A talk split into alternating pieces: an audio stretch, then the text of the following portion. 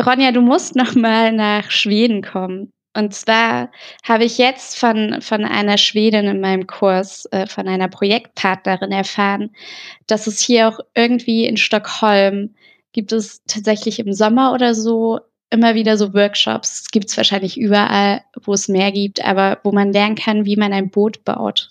Uh. Und jetzt habe ich mega Bock auf so einen Kurs und habe aber Angst, dass der einfach zu teuer sein würde. Aber vielleicht können wir mit unserem Vorwissen, das wir uns jetzt schon angeeignet haben, ein bisschen was runterhandeln. Vielleicht können wir, wir dann schon advanced einsteigen, weißt du? wir können gleich Auszubildende, Aus, Ausbildende sein. Okay, so hoch wäre ich jetzt nicht eingestiegen, aber ein Versuch ist es wert.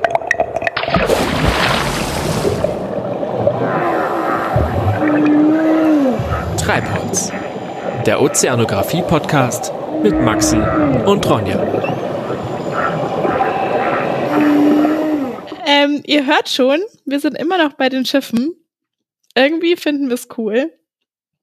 Äh, deshalb geht's heute nochmal um Schiffe. Und zwar genauer darum, äh, warum ein Schiff überhaupt schwimmt. Und genau. ähm, um wie es überhaupt ins Wasser kommt. Ja, genau.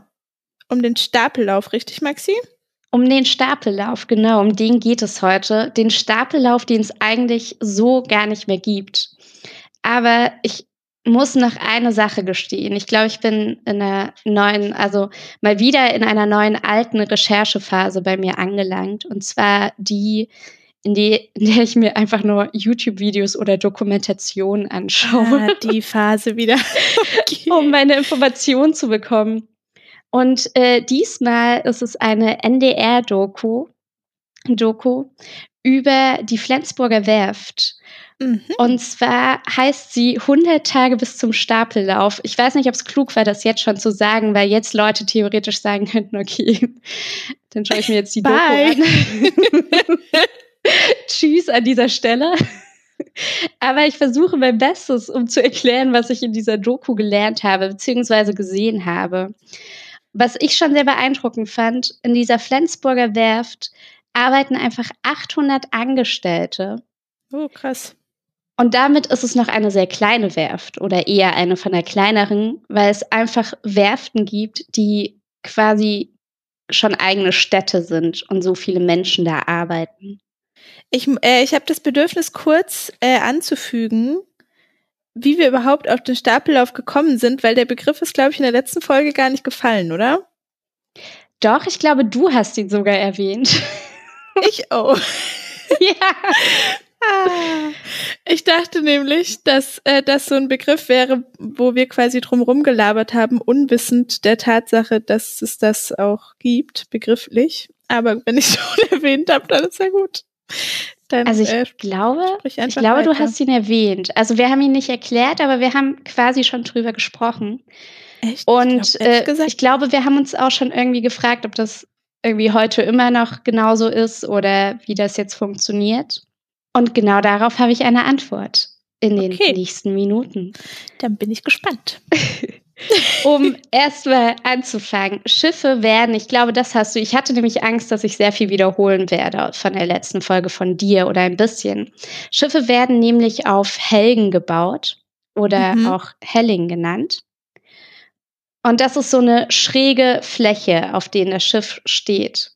Im Übrigen werden Schiffe nicht in der Helling repariert, sondern meistens im Dock repariert. Ah ja, genau. Ja, jetzt, ah. Ich, ich glaube, davon, genau. Da dachte ich nämlich so, hm, das kommt mir ein bisschen bekannt vor. Aber für den Neubau von Schiffen wird die Helling beziehungsweise der Helgen genommen. Mhm. Also Helgen kommt von Helling. Und den Stapellauf gibt es so nicht mehr. Der wird nur noch in wenigen Werften vollführt. Ich glaube, das sind dann auch sehr traditionelle Sachen. Mhm.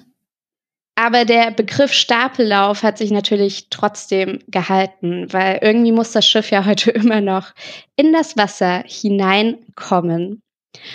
Und damit es auf der Helling beziehungsweise auf dem Helgen, ich werde mich irgendwann in dieser Folge noch für einen Begriff entscheiden, ähm, gerade steht, dieses Schiff, wird es auch heute noch tatsächlich mit einem, oder zumindest in der Flensburger Werft, ähm, wird das mit einem Pendel, aber auch mit einer Lesungmesse, äh, Messung genau ausgemessen, dass da alles gerade ist und nicht mit einer was äh, auf einer schiefen äh, Lasermessung. Laser.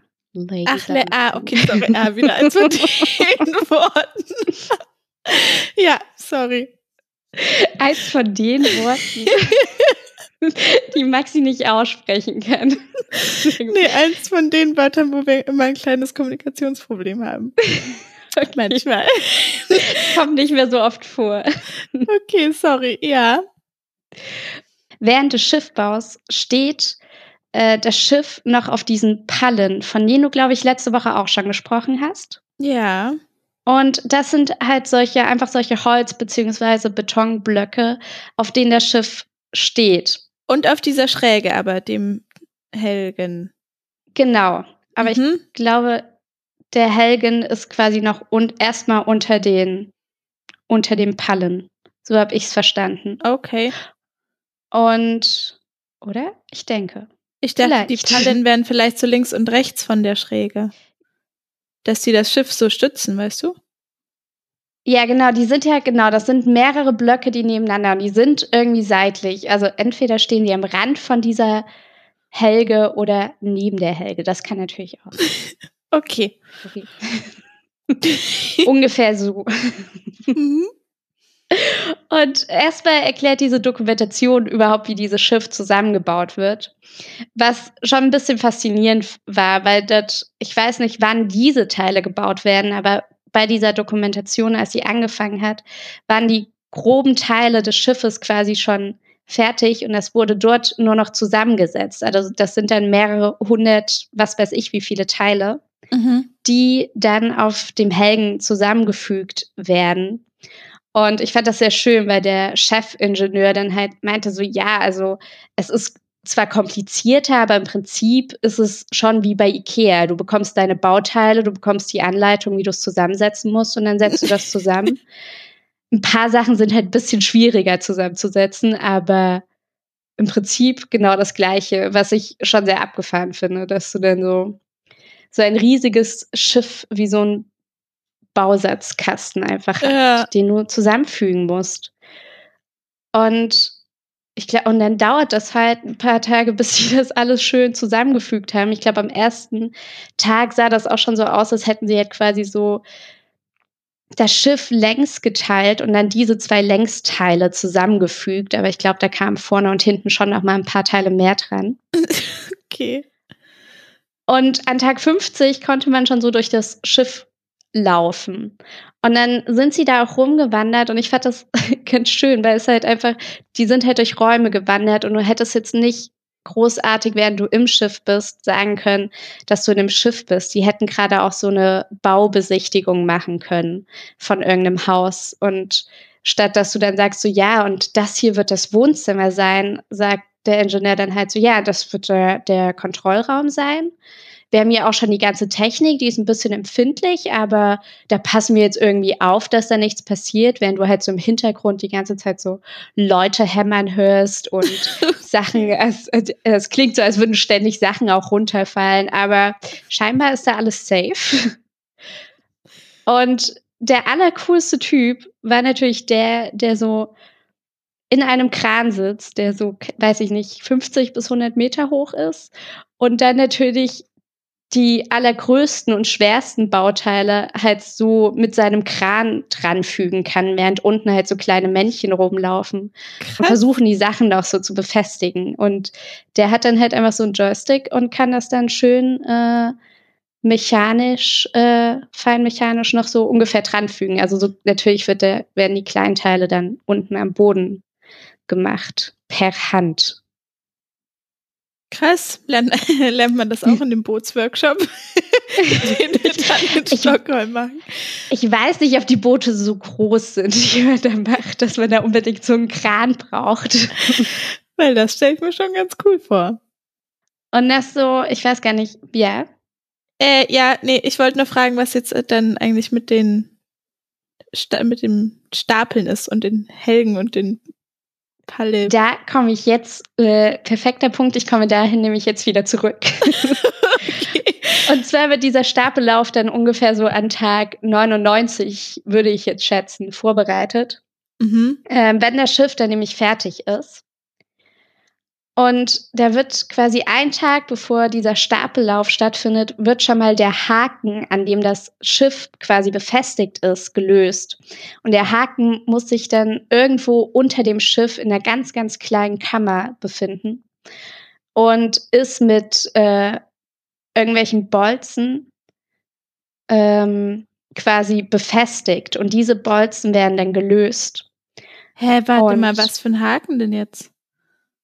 Diesen Haken gibt es von Anfang an, den habe ich bisher noch nicht erwähnt. es gibt einen Haken, mit dem ist das Schiff befestigt, damit es nicht von dieser schrägen runter. Ah, an dem gleitet. Helgen ist es quasi mit einem Haken befestigt. Genau, an dem Helgen okay. oder wahrscheinlich sogar unter dem Helgen irgendwo. Ich konnte nicht alle Orte genau definieren. Okay, aber irgendwo auf jeden Fall an Land. Ja. Okay. Und der, der ist halt äh, befestigt und er bleibt auch noch befestigt, wird, aber es werden halt diese Bolzen, die da rum sind, werden weggenommen, schon mal. Okay, aber das Schiff ist immer noch quasi an Ja, also es ist auch an mehreren Punkten, glaube ich, befestigt. Also es kann jetzt nicht nur an dem einen Ding und dieser Haken ist eigentlich auch fest. Diese mhm. Bolzen sind nur reine Sicherheit, sollte doch mal irgendwie, sollten größere Kräfte wahrscheinlich mal wirken. Okay. Dann kommt der weg.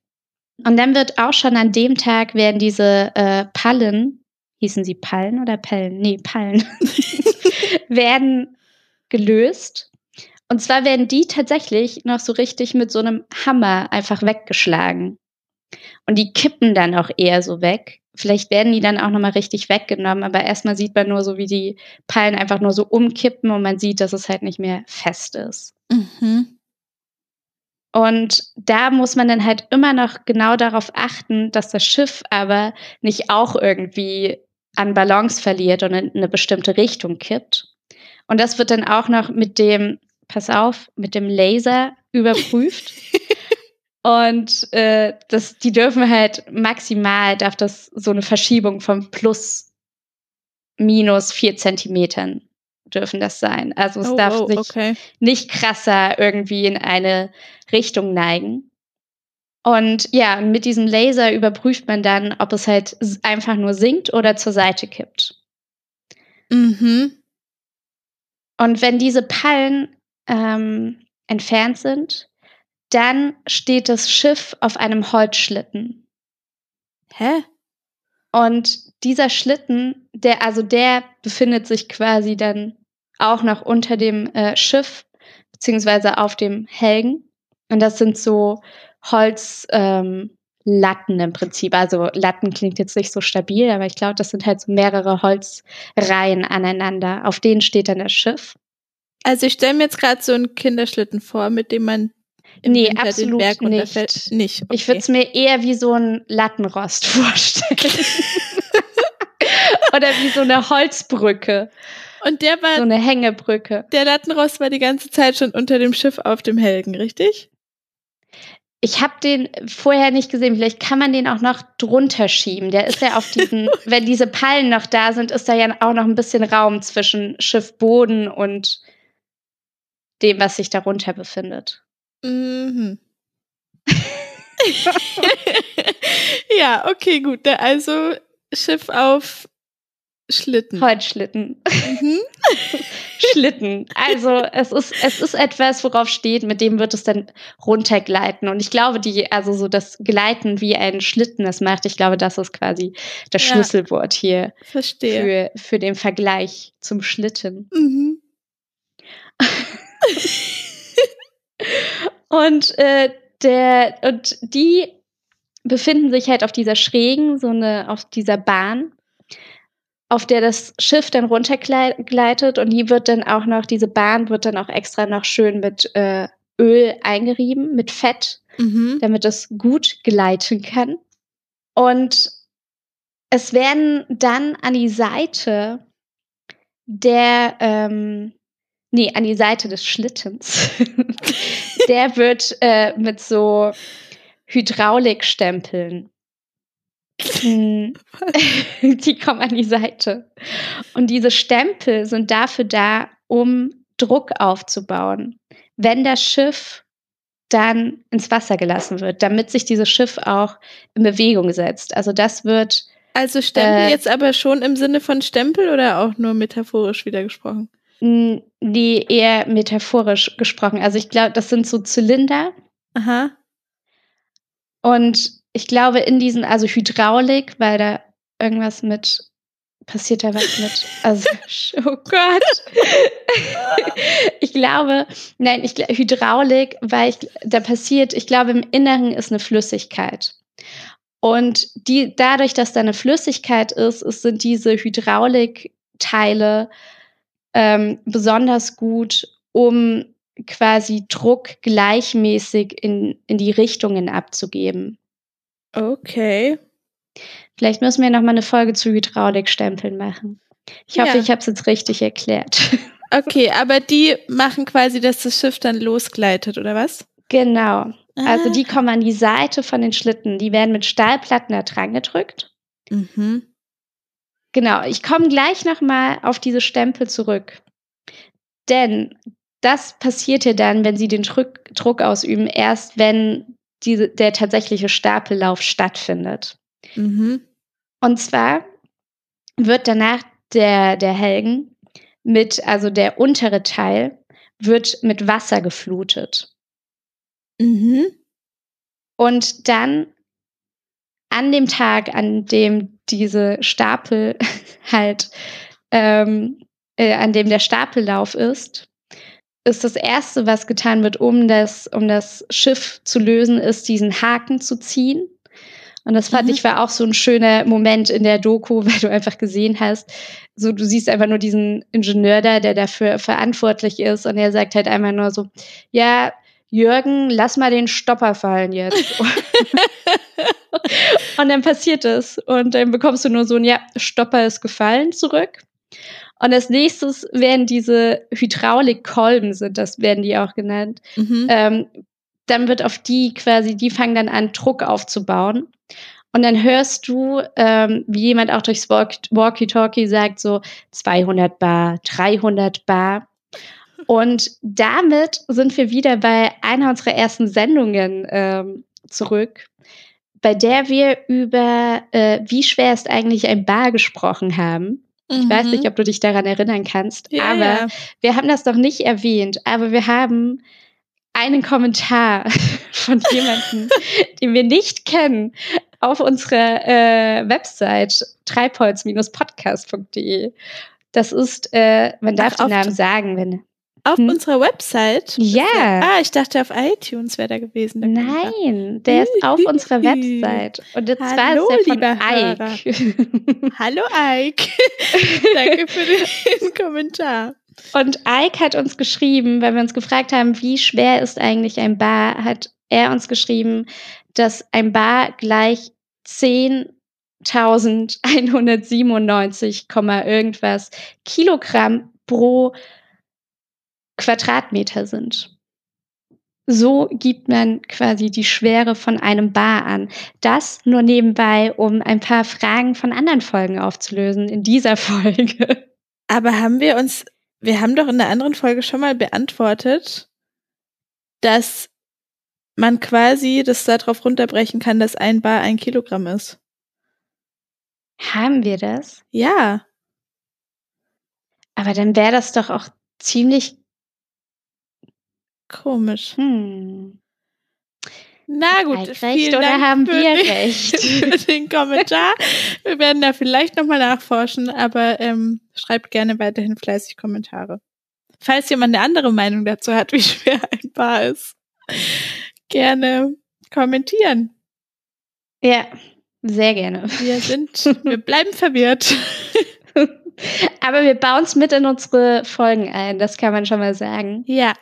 Im Übrigen, was man auch sagen kann oder was ich sagen kann, nachdem ich ganz viel über Hydraulikkolben gesprochen habe und sie wahrscheinlich komplett falsch erklärt habe, aber sie werden scheinbar nur in den seltensten Fällen benutzt. was? Oh.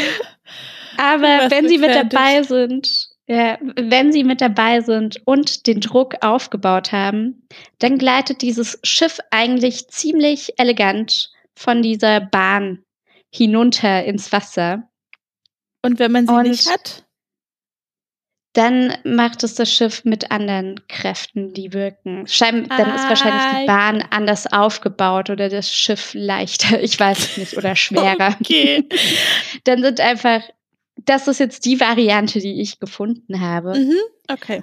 Und es gibt, ähm, es ist jetzt etwas, es hat nichts mehr mit der Doku zu tun. Äh, da habe ich noch äh, herausgefunden, es gibt einmal den Längsstapellauf und den Querstapellauf. Also einmal, dass das Schiff so längs ins Wasser gleitet, so wie ich das gerade auch erklärt habe. Mhm. Und dann gibt es auch noch die Variante Querstapellauf. Das kann ich jetzt nicht erklären. Aber das, was krass ist bei der ganzen Sache, ist, was für Kräfte da einfach wirken und dass deswegen einfach so unfassbar viel schief gehen könnte oder auch kann. Also ich glaube, bei dieser Variante, die ich gerade eben genannt habe, ist halt so eine Schwierigkeit, dieser Übergang, unter anderem dieser Übergang, wenn das Schiff ins Wasser hineingleitet und dann ist quasi so ein Teil des Schiffes ist schon im Wasser, aber dann wirkt auch schon die Auftriebskraft des Wassers. Und wenn ich das richtig verstanden habe, dann kann so ein Problem unter anderem sein, wenn zum Beispiel der Massenschwerpunkt von dem Schiff eher hinten lagert, dass dann, also, dass es dann halt einfach kippt, weil es halt auch nicht mehr weiter ins Wasser hineinlagert, weil der Schwerpunkt ja nach, nach hinten ist. Versteht man das? Mm, ja. ähm, nichts, ähm, ja. Also ich glaube, wenn das halt wieder was nach oben kippt, das, also so, ich stelle mir das so ein bisschen über so ganz krass einfach erklärt, so ein bisschen wie so eine Wippe vor. Hm. Und man muss halt darauf achten, dass es halt immer gleichmäßig in die eine Richtung alles ähm, sich bewegt. Und wenn dann aber irgendwie so ein Massenschwerpunkt doch nochmal falsch gelagert ist, dann kann das vielleicht doch nochmal so ein bisschen nach hinten kippen auch. Ah, oder halt in dem, aber ich weiß nicht, ob es dann tatsächlich einfach nach hinten kippt oder ob es dann nicht irgendwie so die Balance verliert, dass es dann durch sowas zur Seite kippen könnte. Okay, aber passiert das oder? Ich glaube, das kann, wenn es nicht ordentlich berechnet wird, ähm, tatsächlich äh, passieren. Wir müssen tatsächlich, ich glaube, das sind von so richtigen Stapelläufen, auch äh, gibt es ein Video. Das hatten wir beim letzten Mal schon in den Show Notes dabei. Aber da sieht man tatsächlich auch, wie sowas einfach sch äh, schief geht und Schiffe nicht ordentlich im Wasser landen. Also die kippten dann einfach um. Krass. Das passiert, wenn man die Rechnung nicht ordentlich macht. Okay, aber das, was du jetzt gerade erklärt hast, ist quasi der Stapellauf, den es so gar nicht mehr so richtig gibt, außer in Flensburg. Nee, oder? das ist der Stapellauf, wie er heute stattfindet. Weil ich ah, glaube, der Stapellauf so. früher waren halt wirklich so richtig diese diese Holz, dass es halt so richtig auf Holz gebaut wurde und dieses Holz wurde dann halt einfach quasi weggezogen in einer gewissen Hinsicht. Ah ja, so habe ich es mir nämlich vorgestellt.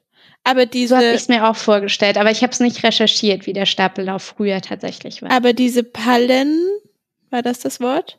Sind wahrscheinlich noch so eine Art Überbleibsel davon. Also ist Weil wahrscheinlich die sind schon eine ähnliche Holz. Technik. Oder nicht? Die können aus Holz oder Beton sein oder sind ah. vielleicht sogar teilweise aus beidem. Okay. Mhm. Mhm.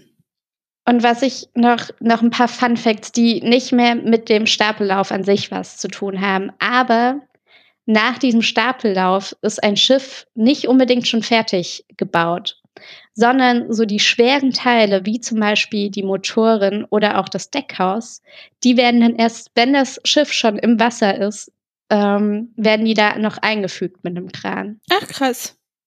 Und das nennt man dann auch die Schiffe mit den Motoren verheiraten, weil diese Beziehung soll ein Leben lang halten.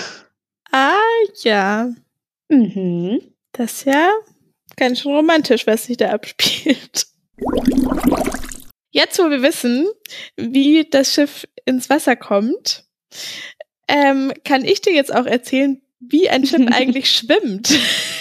Ja, bitte erzähl's mir. Wir sind auf Gelangen wir mit diesem Thema eigentlich wieder ein bisschen zurück zur Physik? Ja, ja. Definitiv. Allerdings habe ich es nicht so physikalisch aufgedröselt, wie ich es gerne aufgedröselt hätte, weil ich sehr schnell okay. an meine Grenzen gestoßen bin. Ähm, ich dachte, also ich habe das mal gegoogelt. Warum schwimmt ein Schiff? Fragezeichen. Dann kamen sehr viele interessante Beiträge von der Sendung mit der Maus und irgendwelche wir erklären den Kindern die Weltseiten und so. Das ist auch voll das gute Thema. Ja, und dann dachte ich, cool, das ist ja voll easy. Das ist ja quasi gar mhm. kein Rechercheaufwand. Bis ich irgendwann auf der dazugehörigen Wikipedia-Seite gelandet bin und dann komplett überfordert war. Deshalb äh, beschränke ich mich im Großen und Ganzen auf die Kinderversion, wenn das okay Aber das ist ja, mehr will man ja auch nicht. Also man kann sich ja auch nicht mehr als die Kinderversion merken. Ja, eben. Und ich glaube, vor allen Dingen Kinder werden dir diese Frage stellen, weil ich, wir hatten das ja kurz schon mal, als wir besprochen haben, worüber wir sprechen, dass das irgendwie so eine Frage ist, die super spannend ist, die man sich aber irgendwann, glaube ich, aufhört zu stellen, warum ein Schiff schwimmt. Ja, voll. Ähm, aber jetzt an alle, die dem Kindergartenalter schon entwachsen sind, ihr könnt trotzdem weiterhin zuhören, weil ich glaube, es ist schon spannend. Also, ich starte mal mit einem Zitat, das ich auf einer Seite gefunden habe und das ich irgendwie ganz schön fand. Also, pass auf. Das Schiff schwimmt, weil es eine bauchige, voluminöse Form hat. Ein zusammengeknülltes Schiff würde sinken. also, ich fand das ganz gut, weil da schon ein wahrer Kern drin steckt, aber ganz so einfach ist es natürlich nicht. Ähm, mm. Ich fange mal an, damit dir den Auftrieb zu erklären. Und yes. whoop, whoop. Und äh, zwar, wenn man sich mit dem Auftrieb beschäftigt, dann kommt man nicht an Archimedes vorbei. Denn der ja. hat vor ein paar tausend Jahren in Griechenland das archimedische Prinzip äh, herausgefunden. Und das besagt, dass die Auftriebskraft, die ein Körper in einem Medium, in unserem Fall jetzt Wasser, erfährt, genauso groß ist wie die Gewichtskraft des verdrängten Wassers oder Mediums, oh, weil okay. es funktioniert auch mit Gas. Das heißt, wenn du jetzt also was unter Wasser tauchst, dann verdrängt es ja eine bestimmte Masse an Wasser und das mhm. ist dann quasi die gleiche Menge wie die Kraft, die dann nach oben drückt. Okay, das habe ich gerade sehr sperrig formuliert. also angenommen, du tauchst einen Gegenstand unter Wasser und der verdrängt XY Einheiten Wasser, dann mhm. bekommt dieser Gegenstand XY Einheiten Auftrieb. Ja, also genauso, ja. Also das Gleiche, was runtergeht, kommt im Prinzip auch wieder nach oben. Genau. Und das heißt, ja. ähm, dass das Schiff nicht schwerer sein darf als die Masse an Wasser, die es verdrängt, weil es sonst untergeht. Also quasi ähm, die Auftriebskraft muss immer mhm. größer sein als die Gewichtskraft von dem Gegenstand, damit es schwimmt. Wenn Auftrieb und Gewichtskraft gleich sind, dann schwebt es. Und äh, wenn ja. der Auftrieb größer ist, dann schwimmt es. Okay, aber wie, aber, aber wenn, okay, aber wir haben zuerst gesagt, Auftrieb und die Masse, die halt auf das Wasser wirkt, sind ja im Prinzip das gleiche. Ja. Hast du das sicher am Anfang? Okay. Also ist jetzt die Frage, wie schafft man das, dass der Auftrieb größer wird, oder? Genau, die Aufgabe eines Schiffes ist jetzt quasi, so viel Wasser wie möglich zu verdrängen, ohne aber besonders schwer zu sein und ohne natürlich, dass mhm. Wasser oben reinströmt. Das heißt, die Ach so, Form, das macht es dann über die Ah, genau, mhm. die Form ist entscheidend und hier sind zwei Dinge, die das Schiff richtig macht. Ähm, erstens, diese große bauchige Form, die eben so tief ins Wasser geht, bietet natürlich viel Fläche, die dann entsprechend viel Wasser verdrängt und dadurch für mhm. viel Auftrieb sorgt. Und dadurch, dass das Schiff ja quasi ein großer Hohlraum ist, ähm, hat es eine relativ geringe Dichte dafür, wie groß es eigentlich ist. Also dieser, ja. dieser Hohlraum äh, verringert die mittlere Dichte und dadurch wird auch die Gewichtskraft verringert. Hm. Ähm, ja. Und weil das jetzt alles ein bisschen kompliziert ist, dachte ich mir, ich sag dir einfach drei schöne Experimente, die du in deiner Küche ganz einfach nachmachen kannst, die okay. dieses archimedische Prinzip verdeutlichen. Äh, erstes Experiment. Man nehme eine Knete und ein Gefäß mit Wasser. Wenn du. Eine Knete? Ja, also ein Stück Knetmasse. eine Knete. okay. Mhm. Oder eine Knetrolle, sondern unsere kleine Röllchen. Wenn du auf jeden ja, Fall dann okay. drauf losknetest und aus der Knete einen Ball formst mhm. und den ins Wasser gleiten lässt, und zwar von oben nach unten, nicht über einen Stapellauf, obwohl du das auch machen könntest. okay, ich schweif ab. Auf jeden Fall wird der Knetball untergehen weil yeah. äh, seine Dichte einfach größer ist als die Dichte des Wassers. Und mhm. äh, dann geht er unter, weil er nicht genug Auftrieb hat. Wenn du aus der gleichen Knetmasse aber ein Boot formst, also quasi eine kleine längliche Schale, dann mhm. schwimmt es plötzlich oben, obwohl es ja die gleiche Masse an Knete ist. Und das liegt dann daran, dass ähm, einfach mehr Wasser verdrängt wird durch diese Fläche und dadurch, dass äh, eben ja. große Fläche, aber geringere Dichte und ja. Mhm. Experiment Nummer zwei.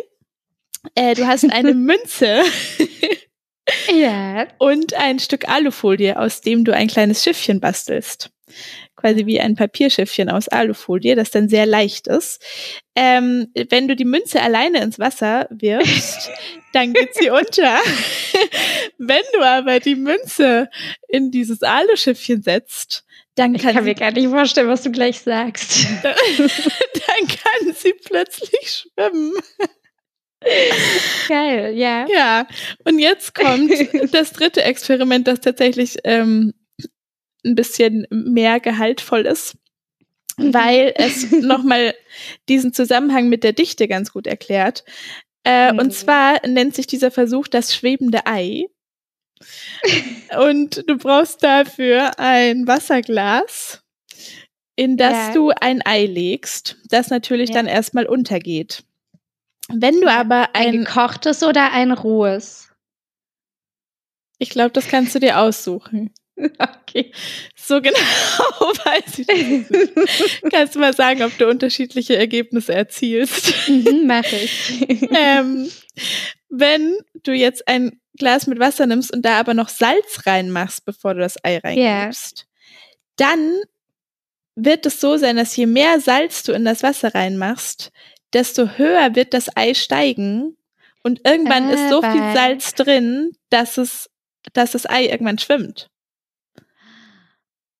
Ja, weil du mit dem ja. Salzgehalt die Dichte. Dichte. des Wassers erhöhst und dann ist natürlich für das Ei schwerer wird, ja. das Wasser zu verdrängen wegen der hohen Dichte.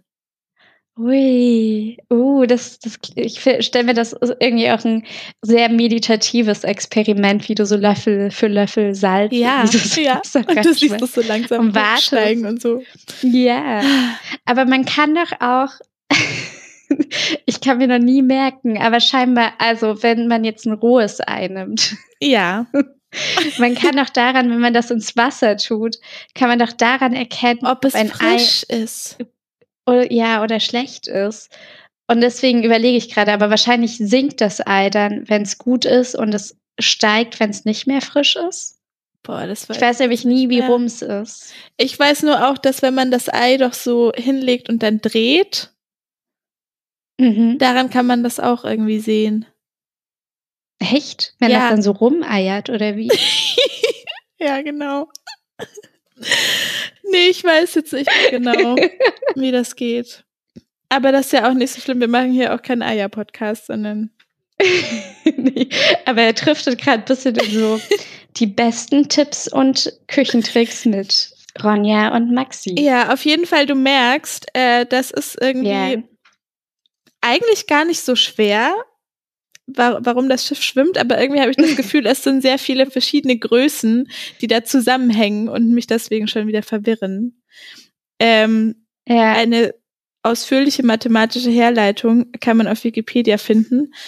Äh, also quasi in unseren Show Notes. Wer Bock hat, sich da einzuarbeiten, kann das gerne machen. Ich habe abschließend äh, zu dieser ganzen Thematik noch ein paar kleine Details aus unserer neuen Kategorie ohne Namen. quasi Dinge, die irgendwie nice to know sind. Äh, und zwar yeah. habe ich mich ein bisschen näher noch mit Archimedes beschäftigt und ähm, gelesen, woher seine Erkenntnis überhaupt kam mit dieser Auftriebskraft. Und die ja. Story ist folgende. Archimedes sollte nämlich. Hat ein Ei ins Wasser gehalten? Nein, das hat nichts mit einem Ei zu tun. Okay. Und zwar sollte er für einen König testen, ob dessen Krone wirklich aus purem Gold ist ah. oder ob da noch andere Metalle mit reingemischt sind. Und ja. äh, er war natürlich erstmal komplett ratlos, wusste nicht, wie er das jetzt rausfinden könnte, ohne die Krone zu zerstören. Und äh, dann kam ihm der entscheidende Einfall. Ab jetzt wird's unglaubwürdig. Als er zum Baden in eine bis zum obersten Rand gefüllte Wanne gestiegen ist. Ja. Yeah. Warum sollte man das tun? Ist meine erste Frage. ähm, und dabei festgestellt hat, dass die Menge an Wasser, die aus dieser Wanne schwappt, wenn er da reinsteigt, zufällig mhm. genau seinem Körpervolumen entspricht. Was? Ja. er hat das gesehen und dachte sich, Mensch, guck mal, das ist doch jetzt genauso viel Wasser, wie mein Körpervolumen ist da muss ein Zusammenhang bestehen. Und dann hat er. Äh, ist er wieder aus dem Bad rausgesprungen? Ja, dann hat er quasi einen Goldbarren mit dem gleichen Gewicht der Krone irgendwie sinken lassen und dann geguckt, wie viel Wasser rausschwappt und so. Ähm, ja, aber so hat er das ah. rausgefunden. Und äh, jetzt kommt der eigentliche Fun Fact. Überliefert. War die Krone. Hm? Ja. Nee, die Krone war, die war Krone tatsächlich ein bisschen gefaked. Hm. Ja. Ähm, überliefert ist diese Geschichte vom römischen Architekten Vitruv, der mhm. allerdings, wie ich rausgefunden habe, äh, über 100 Jahre nach Archimedes Tod erst geboren wurde. Also irgendwas, irgendwas ist da ein bisschen faul. Wie ein Ei. Er hat die Biografie geschrieben. Die, ja, vielleicht. Ich weiß es nicht. Aber ja, Okay. Ich fand es amüsant genug, um es mit dir zu teilen. Und ähm, yeah. abschließend ist zu sagen, dass Archimedes abstraktes Denken bevorzugt hat und auf praktische Anwendungen, wie zum Beispiel die Arbeit von Ingenieuren, mit Verachtung herabsah. Willst du mir ein Tier vorstellen, Maxi? Ja, ich wollte nur sagen, weil wir ja versuchen, so super interaktiv zu sein. Mhm. Falls ihr eine Idee habt, wie man diese Kategorie, die Ron ja gerade eben äh, besprochen hat, äh, nennen kann, dann könnt ihr uns das gerne mal schreiben ja, bei Facebook bitte. oder auf unserer Website. Oder per Mail an post.treibholz-podcast.de. Genau. Ich mache bis dahin mit der Meereskreatur des, äh, der Folge. Ich wollte gerade des Jahres. oh, oh, da legt jemand weiter aus dem Fenster. Ja, nee, äh, das äh, der Folge. Sorry, kurze kurze Denkpause, aber komplett. Ähm, und zwar, ich habe Nee, ich habe dir das, glaube ich, so schon mal, ich habe dir das noch nie in der Folge gesagt, aber ich glaube, wir haben so schon mal drüber gesprochen. Und zwar ziehe ich ja im Moment alle meine Lebewesen, also alle Meereskreaturen, über die ich spreche, von einer Liste, nämlich die Top 10 düdüm, düdüm. Und ich habe festgestellt, dass immer bei jedem besprochen wird, wie tief diese Tiere leben, bis mir aufgefallen ist, dass es die, äh, die Top 10 Tiere der Tiefsee sind. Ah, Deswegen ähm, wisst ihr jetzt, woher ich meine Tiere nehme und ich muss mir wahrscheinlich eine neue Liste äh, suchen. Also ich recherchiere ja aber, jede Meereskreatur einzeln, ne? Wollte ich nur mal kurz. Ja, aber wenn ich auf einen Haufen geile Meereskreaturen finde, wäre das ja albern, das nicht zu nutzen. Ja, okay. Also, also du musst halt auch die Effizienz hinterfragen, Ronja. ja, okay. Her jetzt mit der Kreatur. Meine Und zwar, es ist eine Meereskreatur der Tiefsee. Mhm. Und das sie, äh, ich weiß. Und die lebt zum Beispiel unter anderem im Japan-Graben.